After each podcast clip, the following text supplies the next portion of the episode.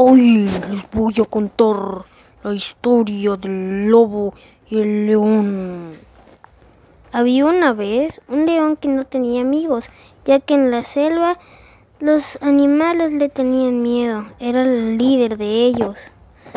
En el caso del lobo, el lobo sí tenía un amigo, pero era a veces muy solitario su amigo y no quería jugar con él. Ellos se sentían muy solos y de una vez por todas ellos quisieron ser amigos, pero ellos estaban muy lejos. El león le había mandado una postal a todos los animales a ver si alguno quería ser su amigo. Ningún animal aceptó, nada más el lobo. Se fueron a conocer y te hicieron muy buenos amigos. Ellos salvaron a muchas personas y solo se pasaban jugando riendo. Ellos eran muy fabulosos y eran muy cariñosos con la gente y con los demás animales de la selva.